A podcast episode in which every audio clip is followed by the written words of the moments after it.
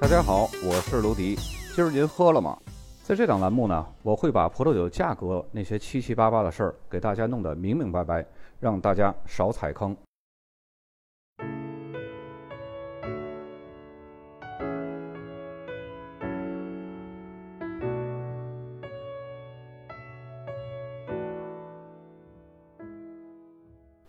本期节目呢，咱们来聊一下卡瓦。因为我感觉夏天马上快到了，咱们前几期呢已经说完了香槟，然后这期说卡瓦，再过几期呢，咱们再来说一下这个意大利的 Prosecco，这样呢，夏天主流的三款起泡酒就都给大家说清楚了，也便于大家呢在夏天可以选购自己比较满意的起泡酒。讲到卡瓦的历史呢，就不得不提到约瑟夫·拉文托这个人，他是来自一个非常悠久的葡萄酒世家。早在1551年呢，他们的家族就开始经营葡萄酒的生意了。据说是西班牙最早的葡萄酒公司之一。在1659年呢，安娜·科多纽和米盖尔·拉文托就结婚了，两个家族的葡萄酒事业呢就合并到一块儿了，并且沿用了科多纽家族的名称作为酒庄名。在1860年左右呢，约瑟普·拉文托作为这个科多纽的少东家，就环游欧洲去推广自己家的红葡萄酒去了。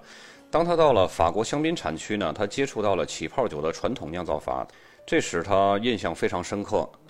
紧接着呢，根瘤芽病毒肆虐，他们家的葡萄园的葡萄树全都遭殃了。然后这个拉文托先生啊，就决定放弃红葡萄的种植，改种西班牙当地的白葡萄品种，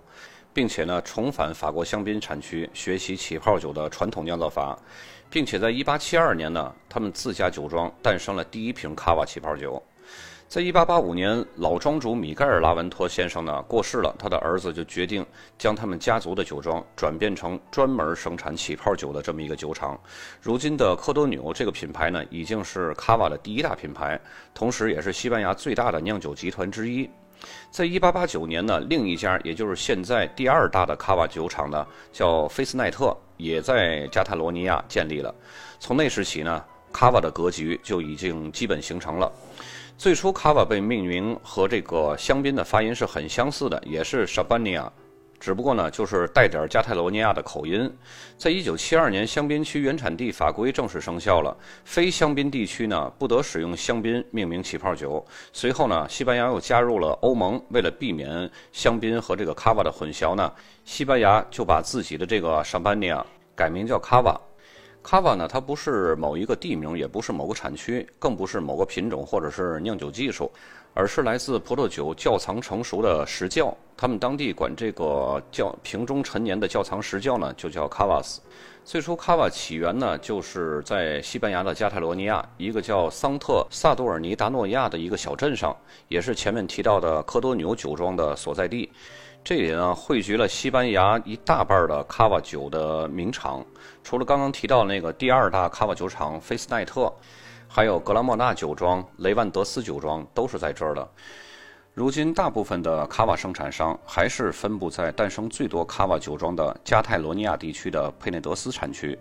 早在1959年，卡瓦呢就已经成立了管制的一个组织。而不同于其他原产地命名的概念，在西班牙全境的几个自治区都允许酿造卡瓦，比如说阿拉贡、纳瓦拉、里奥哈、巴斯克，还有瓦伦西亚。大家看到这个酿酿造卡瓦的这个分布地图，就可以看到，其中呢百分之九十五的卡瓦。来自于加泰罗尼亚地区，其他五个产区呢，只占到了总产量的百分之五。除了这六个产区的其他产区，即使采用的是相同的传统法的酿造工艺，也不能叫做卡瓦，只能叫做 sparkling wine，就是起泡酒。原因呢，就是包括加泰罗尼亚在内的这六个产区分散的地区呢，都有着极其相似的气候。主要就是地中海气候，降雨量呢比较适中，大多数的葡萄园都是坐落在两百到三百米左右的一个海拔，其中呢一些少量的葡萄园甚至可以达到海拔八百米的高度。因为这里的气候每年都可以很好的让葡萄达到成熟度，年份之间的差异并不大，单一年份的卡瓦呢反而占有比较高的比例，但也不经常会在酒标上标出年份。由于各个酒厂通常使用的葡萄呢是自产的葡萄，或者是定点收购的葡萄，并且呢按照各自的比例来酿酒，在这种情况下呢，卡瓦酒的口味更多的体现是各自酒厂的自有风格。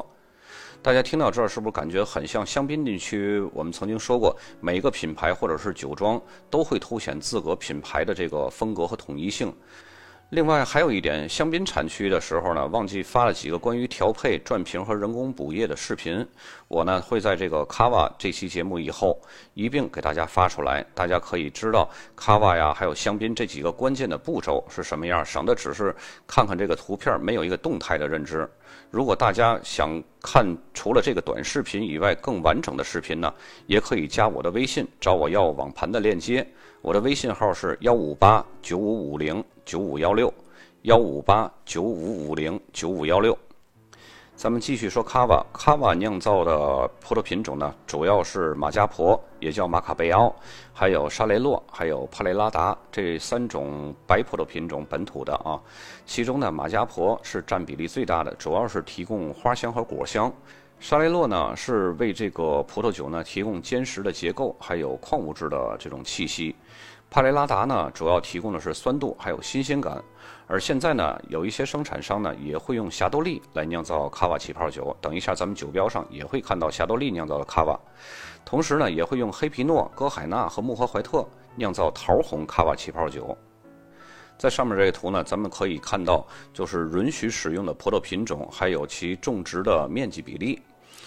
接下来呢，咱们来说一下这个卡瓦的酿造工艺。好像咱在香槟产区没有着重说这个酿造工艺，这个传统法酿造工艺的这个细节。呃，我在 WSET 精讲那个节目里边儿啊，有讲过详细的传统酿造法的这么一个酿造工艺。在这儿呢，我再给它复述一遍啊。卡瓦使用的就是传统酿造法，卡瓦和香槟一样，都是工艺上都是几乎一模一样的，都是用这种传统酿造法来酿造的。跟其他起泡酒最大的区别是什么呢？就是二次发酵，它是在瓶中的，而不是在桶中进行的。这种传统法呢，它的工序是非常精细的。把这个酿好的基酒调配好以后呢，往瓶中加入酵母和糖分。然后葡萄酒呢，就在瓶中进行二次发酵和陈年，陈年的时间一般不会少于九个月。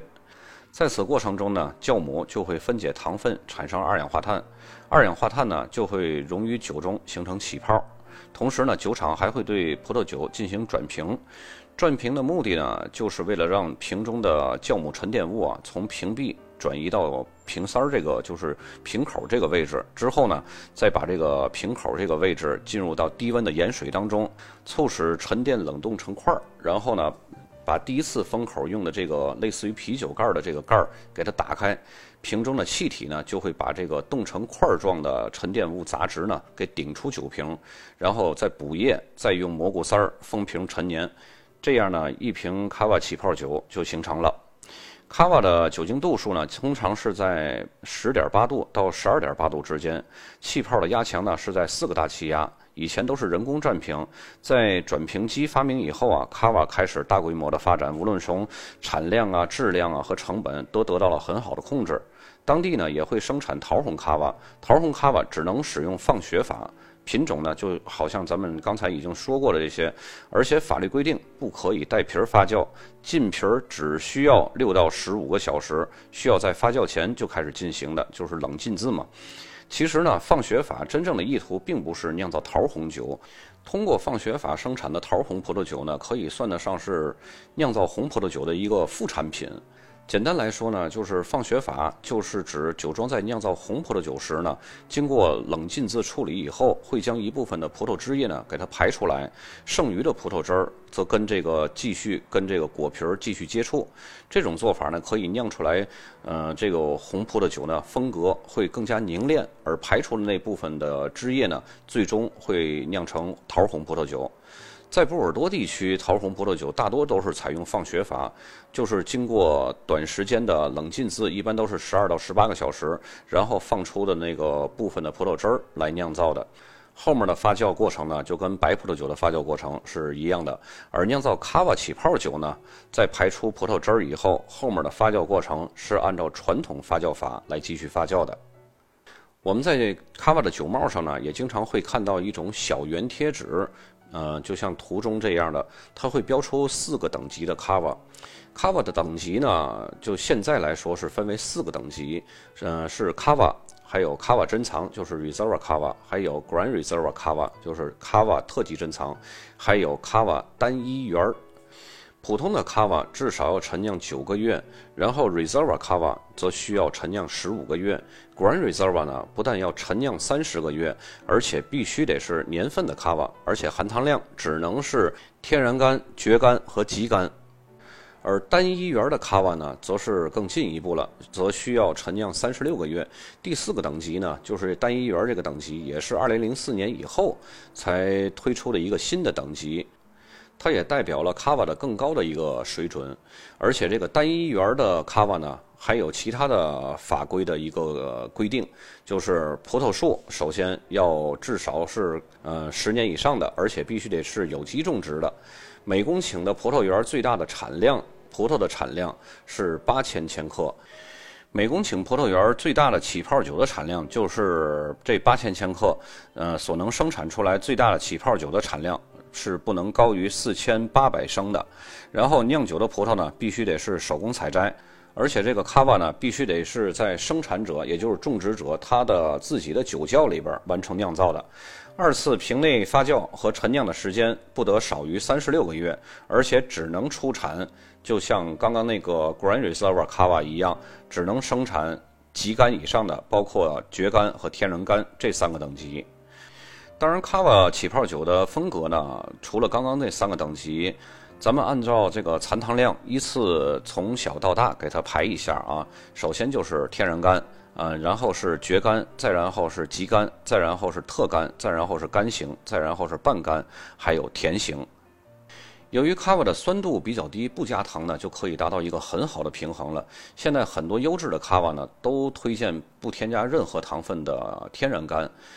其实我个人建议喝卡瓦和喝香槟是一样的，都是极干起步吧，就是极干、绝干和天然干，否则呢甜度会干扰到瓶中二次发酵所产生那种烤面包和面团那种香气，而且呢喝干型起泡酒才够专业。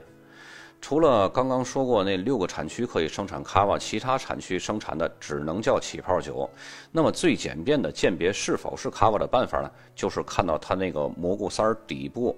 卡瓦的蘑菇塞底部呢，会有一个四角形的一个标记，就看下面这张图就是这样的。而且呢，在四角形的边上呢，还会有卡瓦这四个字母的字样。而其他起泡酒呢，即使你是用的和卡瓦一样的传统法，也不可以标注四角形和卡瓦的字样，只能标注这样的一个横杠。如果你要是使用罐中发酵法酿造的起泡酒呢？这个蘑菇丝儿底部呢，一般都是标注一个三角形。如果你是最劣质的那种二氧化碳注入法酿造的起泡酒呢，那这个蘑菇丝儿的底部标注的就是一个圆点儿。当然，除了卡瓦的四角形呢，还有卡瓦这个标记是卡瓦起泡酒必须标注的。其他起泡酒呢，可以按照发酵工艺呢。标注这个横杠、三角形和圆点儿，也可以不标注。这后面这三个呢是没有法律法规要求的，只是一个行业规则，方便消费者辨认的。如果说香槟是法国的起泡酒之王呢，那么卡瓦就是西班牙的起泡酒之王。西班牙的卡瓦起泡酒可以说是非常良心的产品，品质上它是不输给任何其他知名的起泡酒的。尽管根据最低标准，葡萄酒在窖藏中呢要存放九个月，但是最好的卡瓦呢，通常都会在上市之前储存个两到三年的这样子。跟香槟对比起来呢，感觉可以这样形容：香槟呢是来自法国冷凉地带，带给人含蓄而文质彬彬的这种温情。当然了，有时也会带有故意扮酷的这种味道。而卡瓦呢，就好像西班牙的阳光、西班牙的男人一样，是热烈的、直接的，也是最实惠的。卡瓦起泡酒和香槟的生产工艺是一样的，但是价格呢却要便宜很多，仅仅是香槟的三分之一，所以呢更具有性价比。卡瓦的价格更实惠，主要呢是由于以下的四个方面的原因：生产过程高度机械化，陈年时间相对短，广告投入小和生产量大。咱们来一一分解这四个因素啊。首先就是生产过程高度机械化。卡瓦从生产到储存再到装瓶，很多都实现了全机械化了，因此呢，降低了它的生产和劳动力的成本，这也就是卡瓦起泡酒相对于便宜的最主要的原因。第二一点呢，就是陈年时间相对较短，卡瓦陈年时间呢一般要求是九个月以上，而香槟的陈年时间一般要求是十五个月以上，这样呢就缩短了时间成本。第三呢，广告投入小。卡瓦起泡酒几乎是很少做广告的，在市场营销上呢，它这个费用很低，价格呢自然也就比较低，把这个实惠呢就直接转嫁给了消费者。第四个原因呢，就是卡瓦的产量也比较大，每年的产量可以达到数亿瓶，市场覆盖量和饱和量呢也比较大，可以很轻松的买到，因此呢，价格自然不会太贵。而香槟呢，很多都是采取这种配额制的，经销权还都集中在几个大酒商手里，所以呢，市场流通性没有卡瓦那么好，所以他们这种商业溢价呢，自然也就会高很多。那么卡瓦在搭配食物方面呢，也是一个不折不扣的多面手。它的适应性是非常强的，既可以搭配清淡的食物，也可以搭配这种醇浓厚重的菜品。而且呢，卡瓦这种清爽干净的口味呢，也使得它很适合做鸡尾酒的基酒，尤其是早午餐的鸡尾酒。只要加上一些新鲜的果汁儿就可以调配完成了。以前呢，也有人用香槟来做鸡尾酒，但是成本太高啊，而且开瓶呢用不完的话，这个浪费的成本也太高。所以呢，当调酒师们发现了卡瓦可以调出和香槟一样的效果的鸡尾酒以后呢，调酒界就发生了翻天覆地的变化。以前需要用香槟调制的鸡尾酒，现在全都改用卡瓦来调制了。即使开了一瓶我用不完，也不用担心这个浪费的成本那么高了。而且成本降低了呢，售价自然也就降低很多，可以让消费市场呢更广泛的去接受了。我在文稿当中呢，还会将这三大主流起泡酒——香槟、卡瓦和意大利的 Prosecco 做一个对比，从品种啊、从气候还有从价格方面，方便呢大家以后呢，就是今年这个夏天吧，购买的时候呢有一个针对性。接下来咱们开始看酒标了啊！首先这一张图，右边的箭头显示的这个 C A V A 就是卡瓦的字样，然后左边中间的这个箭头呢，显示的是两行字，上面那行呢是极干，就是它的风格，下面那行呢是 Reserva。珍藏级别，然后左下角箭头呢显示是一个传统法。其实这个卡瓦你写不写这个传统法在酒标上都无所谓，因为凡是卡瓦肯定用的都是传统酿造法。接下来第二个酒标呢，大家看到右上角箭头显示是卡瓦，然后左下角箭头显示是天然干型，这是它风格的一个类型，也就是残糖量。再接下来的酒标呢，大家看到右边中间的箭头指向的也是卡瓦，然后左下角箭头指向的是半干型。大家可以对照一下文稿里边，我一会儿我会发到一个表格，它从呃天然干一直到甜型，它这些个名称和这个相对应的这个甜度都会列举在上面的。再接下来这个酒标呢，大家看到了右上角这个 c u r i 的 Prestige，这个是什么意思呢？这个在法国酒里边也经常会见到，这个是特酿，就是他们这个酒庄里边最顶级的这么一个酒款。然后左边的呃中下部的这个大的箭头呢，指向的就是刚刚我们说的那个呃在科多纽之后的那个第二大酒庄，这是菲斯奈特酒庄的。然后左下角那个箭头指向的还是卡瓦吉干。接下来酒标虽然说有点模糊，但是这个大的字咱们一定要认识啊！这就是格拉莫纳酒庄。刚刚我们在文稿当中呢也提到过，这个是在菲斯奈特和那个科多纽之后的第三个比较出名的一个起泡酒的酒庄。然后右边箭头呢写的很模糊，但是依稀可见就是 Reserva 珍藏级别。然后呢珍藏级旁边那几个字母，你看那个字形非常非常像极干型。